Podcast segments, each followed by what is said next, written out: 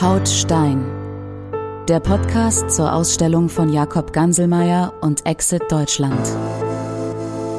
Der Fotograf Jakob Ganselmeier begleitet zusammen mit Exit Deutschland Aussteigende aus der rechtsextremen Szene, die sich ihre Neonazi-Tattoos entfernen lassen. Hier werden ihre Geschichten erzählt.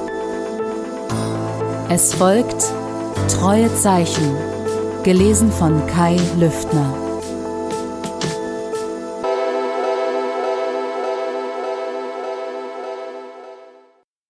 Wirklich aktiv in die Szene bin ich mit ungefähr 15, 16 gekommen, hatte aber vorher schon mit 12, 13 zumindest Teile des Gedankenguts angenommen. Ich bin in einer Stadt aufgewachsen, in der es einen relativ hohen Ausländeranteil gab und man auch mit gewissen Vorurteilen oder auch mit schlechten Ereignissen konfrontiert gewesen ist. Dementsprechend habe ich mich eher an die Deutschen gehalten. Alles hat dann angefangen, als man angefangen hat, rechte Musik zu hören, das ging über Böse Onkels, aber auch ansonsten diese relativ bekannten rechten Bands. Und ich fand diese Musik ansprechend. Mit 15, 16 bin ich dann in Kontakt gekommen mit wirklich aktiven Mitgliedern. Das waren bei uns größtenteils Skinheads. Die fand man halt unglaublich faszinierend in dem Alter, weil die eine gewisse erwachsene Ausstrahlung und eine Aura der Aggressivität hatten. Dann hat man sich zusammen verabredet zum Feiern und zum Trinken. Also eigentlich gar nicht großartig über Politik geredet. Ich habe schnell gemerkt, dass diese Leute einen nicht fürs Aussehen verurteilen und es keine Rolle spielt, wie beliebt man ist, was definitiv auch ein Punkt war, warum ich mich zu denen hingezogen gefühlt habe. Mit 16 ging es dann los, dass man Klamotten wie zum Beispiel Springerstiefel oder Windbreaker gekauft hat. Eines Tages wurde ich dann gefragt, ob ich nicht mal zu einer Flugblattaktion mitkommen möchte. Ich war ein bisschen überrascht, bin aber natürlich sofort mitgegangen. Wir haben dann Flugblätter verteilt, das alles war unglaublich aufregend für mich. Es waren ungefähr 20 Leute. Einige auch bekannte Personen, die man so über die Zeitung oder die Medien schon kannte. Es war unglaublich interessant für mich, solche Persönlichkeiten überhaupt kennenzulernen und gerade mit solchen Personen sich dann ganz normal unterhalten zu können, ohne dass man irgendwie verurteilt wird. Das war einfach toll. Die haben mich dann auch gefragt, wie ich zu gewissen politischen Situationen stehe habe dann natürlich gesagt, wie ich dazu stehe. Die haben mir dann beigepflichtet bei gewissen Punkten, bei anderen Punkten haben sie gesagt, denk noch mal ein bisschen drüber nach oder sieh das vielleicht mal von dem Standpunkt aus. Man hatte eigentlich direkt so ein Gefühl, dass man mit denen eine freundschaftliche Basis relativ schnell erreicht hat. Kurz darauf wurde ich direkt gefragt, ob ich bei meiner ersten Demonstration teilnehmen möchte. Was für mich am Anfang beängstigend war, weil ich dachte, das kann doch auch gefährlich werden. Dann kam aber direkt die Aussage, wenn was ist, wir sind da, wir beschützen dich, man muss ja auf die anderen Leute auch aufpassen. Was mir dann auch so ein bisschen die Furcht genommen hat. Vor allem habe ich da auch meine ersten Kontakte mit der rechtsautonomen Szene gemacht, die für mich zu dem Zeitpunkt auf jeden Fall viel attraktiver war als die klischeehafte Skinhead-Szene. Die in der autonomen Szene waren alle in meinem Alter und schon viel politischer als ich. Sie wussten viel mehr als ich, haben mir auch sehr viele Ratschläge gegeben. Kurz danach haben die mich auch gefragt, ob ich hier in der Gegend mit ihnen nicht aktiver werden möchte, was ich natürlich direkt bejaht habe. So bin ich dann halt in die autonome Szene gekommen. Wir haben dann angefangen mit Flugblattverteilaktionen, mit Plakatieren, was für mich am Anfang auf jeden Fall sehr aufregend war und ich auch das Gefühl hatte, man kann etwas bewirken. Vor allem, wenn man dann mit Leuten, denen man die Plakate oder die Flugblätter in die Hand gedrückt hat, diskutiert und gemerkt hat, das, was man sagt, wird von den Leuten angenommen. Gerade die autonome Szene war für mich viel ansprechender, weil sie eben nicht diese klischeehaften Brutalos waren, weil sie anders waren als die Neonazis aus den Medien. Deren sehr starke Verehrung von Hitler oder der NS-Zeit war für mich anfangs abschreckend. Die autonome Szene war für mich eigentlich dieser neue, jugendliche Weg, etwas in Deutschland bewirken zu können. Vor allem, weil man versucht hat, die Ideologie, die man vertritt, wie zum Beispiel Patriotismus, Schutz des eigenen Landes, Erstarken Deutschlands, auf einen Weg zu bringen, der viel moderner ist und auch viel ansprechender für Leute, die zu dem Zeitpunkt vielleicht noch nicht wussten, wohin sie wollen mit ihrer politischen Gesinnung. Die autonome Szene bezieht sich definitiv auf die Jugendlichen und auf deren aktuellen Probleme, sei es Angst, keine Ausbildung zu bekommen oder alle anderen Ängste von Jugendlichen. Irgendwie schafft sie es, diese Ängste mit politischen Punkten zu verbinden, um für diese Ängste eine Lösung zu finden. Jeder Jugendliche hat gerade im Alter von 15, 16 Ängste. Zum Beispiel, was ist mit mir? Was wird aus mir? Was soll ich später machen? Wie finde ich überhaupt Freunde? Von einem Außenseiter, der vielleicht ein, zwei Freunde hatte, in eine Szene oder in einen Bereich zu kommen, wo man auf einmal mit 30, 40 Leuten zusammensitzt, die ähnlich denken oder zumindest viele gleiche Gedanken haben, war ein tolles Gefühl. Die Leute konnten nachvollziehen, warum man patriotisch ist, warum man vielleicht auch Hass auf die Demokratie schiebt und weil man sieht, dass man nicht allein gelassen wird. Man hatte immer das Gefühl, dass die für einen da sind und einen unterstützen, einen nicht verurteilen, wenn man sagt, dass man stolz ist, Deutscher zu sein. Oder wenn man mal sagt, dass die Demokratie nicht die Antwort auf alles ist und man sich mit solchen Gedanken nicht verstecken musste. Das war einfach und gut. Klar haben wir als Autonome die gleichen Ziele wie die NPD verfolgt, aber wir haben es eben nicht über parlamentarische Wege oder über Brutalität versucht. Am Anfang waren wir eine recht kleine Gruppe mit gerade mal drei Leuten. Und ich war eher der, na sagen wir mal, Botengänger. Also wenn ich angerufen wurde, wir verteilen jetzt Flyer oder anderes, dann war es für mich keine Frage. Ich bin zu jeder Tages- und Nachtzeit aufgestanden, bin zu meinen Leuten gefahren und habe dann mit denen verteilt, plakatiert, Aufkleber angebracht, einfach um ein Zeichen zu setzen. Wir, der nationale Widerstand, sind jetzt hier und ihr werdet uns auch nicht so schnell los. Wir haben durch starke Medienpräsenz auch gezeigt, dass wir eine Nummer sind und nicht nur irgendwie ein Ableger von den großen autonomen Szenen aus anderen Städten oder ähnliches. Wir sind eine eigene Stärke, die auch berechtigt ist, da zu sein in Nordrhein-Westfalen. Ich schätze, mindestens einmal in der Woche wurde über uns in den Medien berichtet und vor uns gewarnt. Wodurch auch immer mehr Leute zu uns hingekommen sind oder sich uns angeschlossen haben. Von ehemaligen dreien sind wir dann auf zehn Leute angewachsen. Es war ein gutes Gefühl, teilweise auch selbst diese Leute rekrutiert zu haben, indem wir auf diese Jugendlichen zugegangen sind, die die gleichen Probleme hatten wie wir selbst und ihnen gezeigt haben, ich kann dich verstehen. Wir verurteilen dich nicht. Du kannst bei uns so sein, wie du willst, und du bist bei uns herzlich willkommen. Mein Aufstieg innerhalb der Bewegung hat damit angefangen, dass ich nicht nur lokal unterwegs war, sondern dass man auch mit den größeren Bewegungen aktiv was unternommen hat, sei es Veranstaltungen oder auch mal in andere Bundesländer gefahren ist, um Präsenz zu zeigen. Und später habe ich dann bei einer Veranstaltung auch mal eine Rede gehalten, nur im kleinen Rahmen vor 10, 15 Mann. Das war für mich ein unglaublich aufregender Moment, wo ich einfach alles aufgeschrieben habe zu diesem Bereich, was mir eingefallen ist und auch einfach drauf losgeredet habe und später dann auch von Neonazi-Größen aus anderen Bereichen gelobt wurde, dass das, was ich gesagt habe, wahr war und auf jeden Fall seine Berechtigung hat, mal gesagt zu werden. Im Laufe meiner, ich sag jetzt mal, Karriere habe ich das ein oder andere Mal noch eine Rede auch im kleineren Rahmen gehalten oder auch später dann Aufgaben bekommen, die man als leitende Funktion bekommen hat, wie zum Beispiel eine kleinere Internetseite leiten, wo sich andere Personen an einen wenden konnten, um Rat zu erfragen. Was unsere Ideologie anging, was haben wir eigentlich geglaubt? Das kann ich eigentlich bis heute nicht beantworten. Auf jeden Fall haben wir Probleme ausgemacht und identifiziert, wie zum Beispiel Überfremdung, Ausländerkriminalität, Perspektivlosigkeit der Jugendlichen. Und natürlich haben wir auch aktuelles Tagesgeschehen aufgegriffen. Diese Probleme haben wir versucht, so gut wie möglich irgendwie durch aktuelle Ideologie und Strategien zu instrumentalisieren und Lösungen anzubieten oder bessere Alternativen aufzuführen.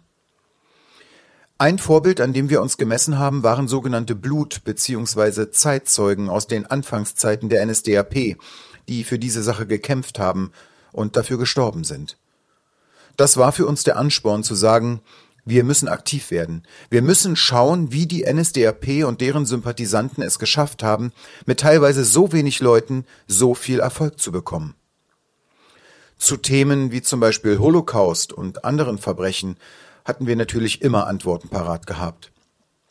Der Holocaust in diesem Umfang konnte gar nicht passieren. Fälschung von Alliierten, die Zahlen wurden aufgebauscht, um das Dritte Reich noch schlimmer darzustellen. In der Zeit, wo ich aktiv war, habe ich eigentlich keinen großen Hehl daraus gemacht, dass ich in der autonomen Szene bzw. rechtsradikalen Bewegung unterwegs war, was zu großen Problemen geführt hat in meiner Familie und meinem alten Freundeskreis. Viele Freunde haben sich von mir abgewandt und haben gesagt, dass sie mit Nazis nichts zu tun haben möchten, was für mich eigentlich nur ein Beweis war, dass die niemals Freunde waren. Was meine Familie anging, konnte ich das so lange verheimlichen, bis ich die ersten Straftaten begangen hatte. Als dann die ersten Vorladungen bzw. Polizeibesuche waren, war der Schock relativ groß. Meine Eltern haben sich dann die Frage gestellt, was haben wir falsch gemacht? Sie haben es natürlich auch versucht mit Verboten und ähnlichem, was aber eher dazu geführt hat, dass ich mich noch weiter radikalisierte. Meine Mutter war, was das anging, viel besorgter. Sie hat versucht, mich an Aussteigerprogramme heranzuführen, was aber zu diesem Zeitpunkt für mich ein absolutes No-Go war. Aussteiger waren für mich damals einfach Leute, die nur Verräter waren, die niemals an die Sache geglaubt haben und uns entweder an die Polizei oder ähnliche staatliche Einrichtungen verkaufen wollten. Solche Leute hat man in der Öffentlichkeit eingeschüchtert oder auch angepöbelt, einfach um der Öffentlichkeit zu zeigen, solche Verräter können und dürfen einfach nicht frei herumlaufen. Meinem Vater war es egal, beziehungsweise hat er sich neutral gegenüber meiner Ideologie und meinen Ansichten verhalten.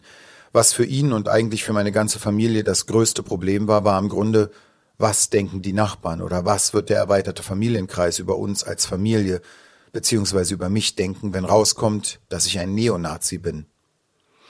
Also die Angst, von den Nachbarn oder teilweise auch wildfremden Menschen verurteilt zu werden, war damals viel größer oder viel schlimmer. Im Alter von 18 Jahren habe ich gesagt, dieser Szene bleibe ich ewig treu. Dementsprechend will ich meine Ideologie auch noch festigen, um mich innerlich auch noch stärker damit zu identifizieren. Deshalb habe ich mir meine erste Tätowierung stechen lassen. Das hat bei mir angefangen mit einer Triskele, einem dreiarmigen Hakenkreuz. Das habe ich dann bei einem Freund stechen lassen und habe es dann auch voller Stolz den Kameraden und Freunden in der Szene gezeigt. Der Zuspruch war unglaublich groß, was mich gefreut hat und mich bestärkt hat. Das, was du machst, ist richtig, denn du kriegst so viel Zuspruch. Innerhalb von einem Jahr habe ich mir dann noch zwei weitere Tätowierungen stechen lassen. Die eine war eine Art Heldengedenken auch für meinen Großvater, eine Ehrerbietung für seine Dienste in der NS-Zeit. Als letzte Tätowierung kam dann der SS-Totenkopf dazu. Das war für mich ein Zeichen der absoluten Treue gegenüber der NS-Zeit. Warum ich dann eigentlich angefangen habe, der Szene den Rücken zu kehren bzw. das alles zu hinterfragen, wurzelte für mich in zwei Ereignissen. Zum einen einen Filmabend, wo wir einen damaligen Propagandafilm namens Der ewige Jude geschaut haben. Bei diesem Film wurden einfach so viele Klischees über Juden und Zigeuner aufgeführt und Juden als komplette Monster, die darauf aus sind, die Welt zu übernehmen, dargestellt. Das war für mich sehr abschreckend vor allem auch die Übertreibung, die Machart, wie das Bildmaterial alles unterstrichen hat, das konnte ich nicht mit mir vereinbaren. Der zweite Punkt war, als wir unterwegs waren, um Post-its bzw. Zettel zu verteilen, auf denen auch Hakenkreuze abgebildet waren, wurden wir von der Polizei erwischt. Einer meiner Kameraden hatte mir diese Post-its in den Rucksack gesteckt, ohne dass ich es wirklich mitbekommen habe, und bei der späteren Vernehmung und auch laut Zeugenaussagen stand es dann so, dass nur ich alleine schuld war. Als ich meine Kameraden dann darauf angesprochen habe, haben sie dann gesagt, ich hätte sagen sollen, dass die Post-its jemand anderes gehört haben. Dann hätte sich die ganze Sache erledigt. Da habe ich gemerkt, dass die Leute, mit denen ich eigentlich seit Jahren gedacht habe, befreundet zu sein, mich so leicht opfern würden, um selber nicht angezeigt zu werden. Das hat mir gezeigt, wie scheinheilig diese Szene eigentlich ist. Und das war dann der Punkt, wo ich angefangen habe, etwas mehr über die Szene nachzudenken und wurde dementsprechend auch immer weniger aktiv. Ich bin dann, soweit ich es irgendwie vermeiden konnte, auch nicht mehr auf Demonstrationen gegangen. Den wirklich entscheidenden Bruch mit der Szene hatte ich im Jugendarrest. Wenn man fast 20 Stunden in einer Zelle sitzt und Zeit hat zu überlegen, ob man wirklich sein ganzes Leben für diese Bewegung opfern möchte, die sich zum größten Teil einfach nur als scheinheilig herausgestellt hat, da war für mich ganz klar die Antwort Nein, das möchte ich nicht. Nachdem ich dann raus war, wurde ich natürlich erstmal von meinen Kameraden begrüßt und mir wurde gesagt, dass das der Weg ist, den man gehen muss, wenn man für seine Ideologie einsteht. Das war für mich dann aber so nicht mehr vertretbar. Kurze Zeit später habe ich mich dann an die Aussteigerorganisation Exit gewandt. Die haben mir auch relativ schnell geantwortet und haben sich dann mit mir in Verbindung gesetzt mit anfänglichen Telefonaten über E-Mail-Verkehr. Gleichzeitig habe ich noch einen Gerichtstermin gehabt, bei dem mir und den Kameraden viele Straftaten, die wir während meiner aktiven Zeit gemeinschaftlich begangen haben, in einem Sammelverfahren zur Last gelegt wurden. Zu dem Zeitpunkt war für mich schon klar, dass ich mit dieser Szene nichts mehr zu tun haben möchte. Gott sei Dank wurde ich einzeln verhandelt. Während dieser Verhandlung habe ich dann alles erzählt, was passiert ist, habe gesagt, was ich gemacht habe. Aber ich habe niemanden aktiv verraten. Ich habe mich nicht geäußert zu dem, was die anderen gemacht haben. Also habe ich trotz allem versucht, meine Kameraden zu schützen und habe dicht gehalten. Und gleichzeitig so ehrlich und offen wie möglich geantwortet. Das wurde dann erstmal so hingenommen. Gleichzeitig wurde dann auch dem Gericht vorgelegt, dass ich mich schon aktiv an Exit gewandt habe. Im Rahmen dieser Verhandlungen wurde ich dann zu zwei Jahren Bewährung verurteilt. Zu diesen Bewährungsauflagen gehörte, dass ich mich in diesen zwei Jahren nicht mehr mit meinen Kameraden treffen durfte. Dass ich mich in diesen zwei Jahren auch nicht auf Veranstaltungen, Demonstrationen oder Vergleichbaren aus dem rechten Milieu sehen lassen durfte und dass ich ebenfalls zwei Jahre lang immer in Kontakt mit Exit stehen muss. Hätte ich eine von diesen Auflagen gebrochen, wäre ich sofort ins Gefängnis gekommen. Nach diesem Urteil habe ich mich sofort mit Exit in Verbindung gesetzt und dort wurde mir ganz klar gesagt, dass ich einen sofortigen Bruch mit der Szene machen muss, weil einen halben Ausstieg oder ähnliches gibt es einfach nicht. Also entweder ganz oder gar nicht. Kurze Zeit später habe ich mich dann mit meiner Kameradschaft beziehungsweise mit dem nationalen Widerstand getroffen, habe dann erzählt, dass ich mich für zwei Jahre lang nicht mehr sehen lassen darf.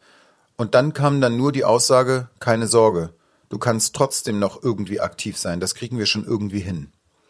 Das haben auch viele andere Kameraden geschafft, obwohl sie auf Bewährung sind, trotz allem noch aktiv zu sein.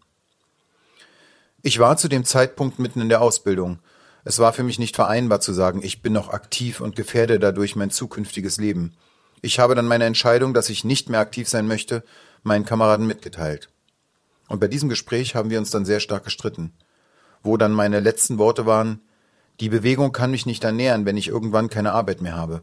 Die letzte Antwort war dann, gut, dann wissen wir ja, wie wir jetzt mit dir zu verfahren haben. Das waren die letzten direkten Worte, die ich mit ihnen hatte. Zwei Kameraden, die ich aus meiner Jugend noch kannte, haben mir irgendwann mal eine SMS gezeigt im internen Verteiler, wo von mir gewarnt wurde, dass ich ein Verräter bin und nie an die Sache geglaubt hätte. In der SMS stand ebenfalls, wie mit mir zu verfahren sei, wenn man mich mal sehen sollte. Ansonsten hatte ich, zumindest was die Szene hier in der Umgebung anging, relativ viel Ruhe von meinen ehemaligen Kameraden. In diesen zwei Jahren und auch danach hatte ich wenig Berührungspunkte mit ihnen. Sie haben mich nie wirklich angegriffen oder verfolgt, worüber ich sehr froh war. Trotz allem war ich sehr nervös und stellenweise auch paranoid, sobald mal ein Auto mitten in der Nacht vor unserer Haustür gehalten hat oder ein Auto sehr schnell an uns vorbeigefahren ist und irgendwas geschrien wurde. Der einzige Punkt, wo es für mich persönlich gefährlich wurde, war, als jemand bei mir angerufen und sich als Exit-Mitarbeiter ausgegeben hat und meinte, er würde auch mit den Leuten, mit denen ich aktuell Kontakt habe, in Verbindung stehen. Er hat mir auch die Namen von den Leuten genannt und meinte, dass wir uns doch mal am Wochenende in meinem Heimatort treffen sollten, damit wir uns nochmal unterhalten und ein bisschen weiter planen könnten. Ich habe dann direkt den zuständigen Mitarbeiter von Exit angerufen und der meinte, dass das keiner von ihnen ist und ich nicht dahin gehen sollte. Ich habe mich dann trotzdem dorthin bewegt, zusammen mit zwei Freunden, die auf mich aufgepasst haben. Als ich dann in der Nähe des vereinbarten Treffpunkts war, habe ich gesehen, dass dort drei ehemalige Kameraden von mir auf mich gewartet haben. In diesen zwei Jahren habe ich von Exit einige Aufgaben bekommen, die mir dabei helfen sollten, meine ehemalige Ideologie und meine Gedanken zu reflektieren. Am Anfang war es für mich schwer zu sagen, was mich gestört hat oder an welchen Punkten ich heute noch festhalten würde. Am Anfang sollte ich die Punkte aufschreiben, die ausschlaggebend für mich waren, mich der Szene anzuschließen. Ich habe dann in den zwei Jahren viel darüber nachgedacht und natürlich auch darüber, was meine ehemaligen Kameraden aktiv immer noch gemacht haben. In diesen zwei Jahren habe ich dann gemerkt, das, was du gemacht hast, war falsch. Du hast deine Zukunft gefährdet für Leute, die effektiv eigentlich nie deine Freunde waren.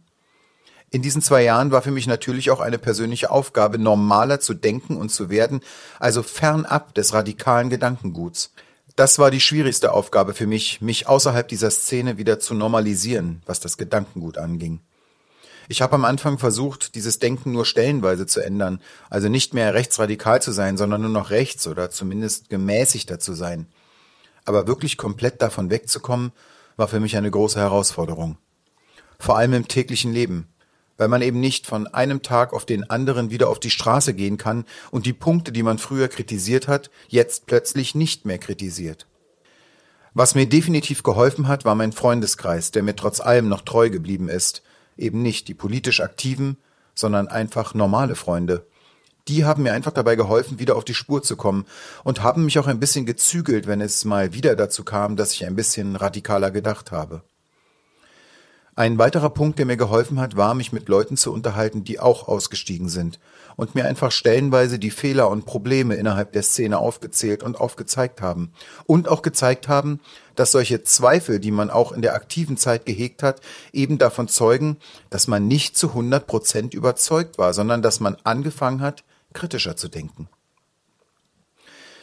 Ein weiterer Punkt mit der Szene abzuschließen war, wenn man mal draußen war und seine ehemaligen Kameraden getroffen hat, dass die einen einfach angepöbelt und beleidigt haben und man dann anhand solcher Beispiele bewusst gesehen hat, mit solchen Leuten warst du befreundet, mit solchen Leuten warst du bereit, einfach alles zu tun. Gerade solche idiotischen Aktionen, die sie dann versucht oder auch gemacht haben, haben mir gezeigt, wie lächerlich diese Szene ist. Und das hat mir dann auch noch sehr stark geholfen, mit diesem Gedankengut abzuschließen und es dann auch für mich persönlich wegzusperren.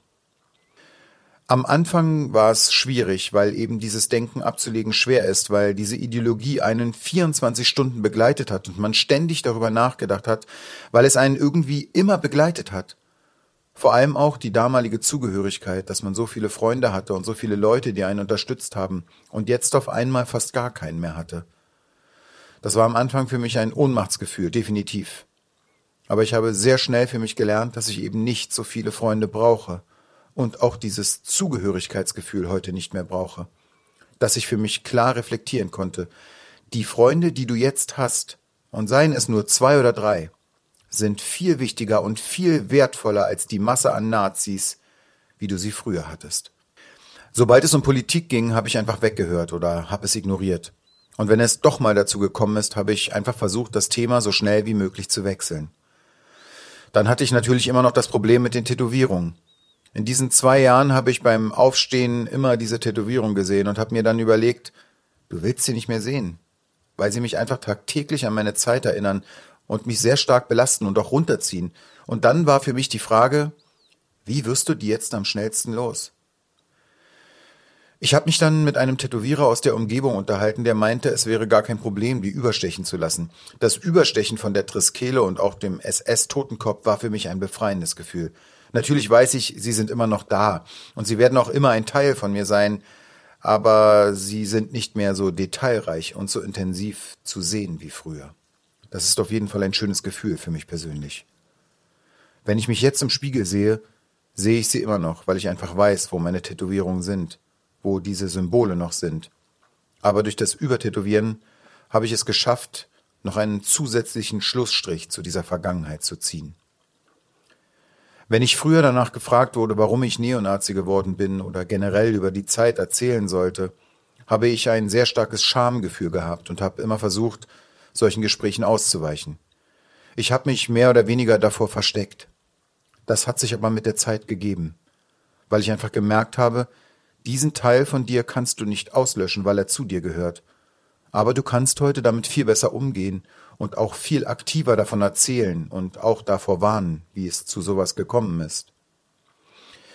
Heute gehe ich eigentlich mit meiner Vergangenheit relativ offen um. Ich erzähle es natürlich keinem, den ich gerade kennenlerne, aber wenn ich merke, ich kann einer Person vertrauen oder ich werde mit dieser Person länger auskommen, erzähle ich auch über meine Vergangenheit und beantworte alle Fragen so gut ich kann, um den Leuten zu zeigen, ja, ich bin ein Neonazi gewesen, es wird immer ein Teil von mir sein, weil ich diesen Teil nicht auslöschen kann. Aber ich bin nicht mehr das, was ich früher war. Deshalb ist es für mich heute einfacher darüber zu sprechen als früher. Sie hörten Haut Stein, den Podcast zur Ausstellung von Jakob Ganselmeier und Exit Deutschland. Infos und weiterführende Links in den Show Notes sowie unter jakobganselmeier.com oder exit-deutschland.de.